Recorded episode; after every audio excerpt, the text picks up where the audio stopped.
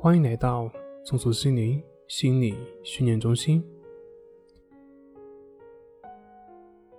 今天要分享的作品是：怎么样活在当下，远离焦虑抑郁的恶性循环。有很多焦虑抑郁的朋友在自我调整过程中，总会遇到一些相似的问题，比如说，为什么按照顺其自然、为所当为去接纳，但是自己的焦虑症状却没有减轻呢？怎么样才能够做到接受症状？症状让我如此难受，我怎么可能去接受它呢？有时候强迫自己，反而让自己变得更加痛苦。还有很多朋友会问到：书上说活在当下就可以远离焦虑抑郁，感觉书上说的很有道理，可是，在实际生活中呢，却办不到，做不到，怎么办呢？你是否也有以上这些问题呢？特别是某些喜欢看书的朋友，对于以上的问题的困惑应该会更深。字好像都认识，意思好像也都明白，可是，在具体的实践过程中，却感觉有心无力。那么，我就用大白话帮助大家去一一去破解以上的问题。先说顺其自然和为所当为。这是森田正马所提出的关于治疗神经症的核心理念。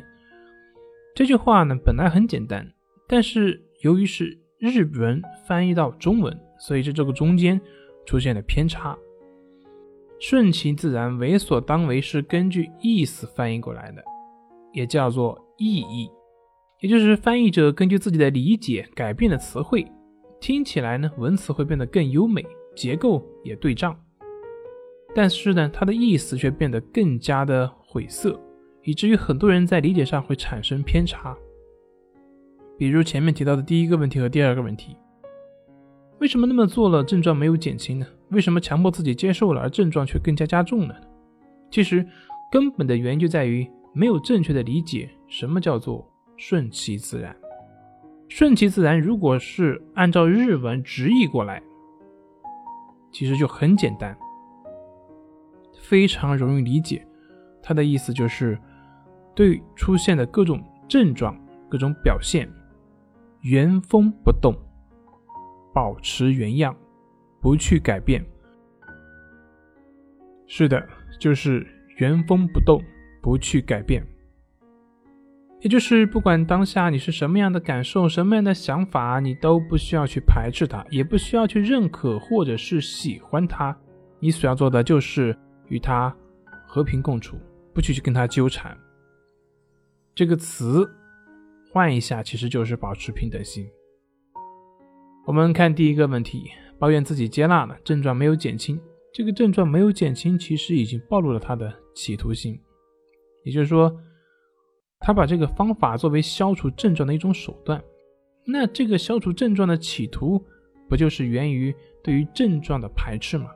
而这个跟原封不动保持原样是相违背的，所以他并没有做到真正的顺其自然。我们看第二个问题，这个朋友提出强迫自己接受，这个强迫自己接受，细化一点，他可能在强迫自己去喜欢或者是认同，而实际上顺其自然并不是让你去喜欢或者是认同，而是让你与症状和平共存，不去跟症状纠缠。所以你既不需要去强迫自己去接纳，也不需要试图去改变症状，也不需要去认可。第三个，怎么样活在当下？活在当下就是接受你当下所有的情况表现，做你自己该做的。比如说此刻你是紧张焦虑的，那么你不需要去改变自己当下的紧张焦虑的状态，只需要去做你当下该做的事情。然而神奇的是。当你不再去关注紧张、焦虑的时候，当你把注意力向外投注的时候，慢慢的那些紧张、焦虑的情绪就会自然消失。而相反，如果你一直把自己的注意力投注在自己紧张的情绪当中，你就会发现那种紧张、焦虑会不断的被加强。所以，怎么样活在当下，远离焦虑、抑郁的恶性循环呢？那就是放弃改变。当下状态的努力，去做你该做的事情。好了，今天就分享到这里，我们下回再见。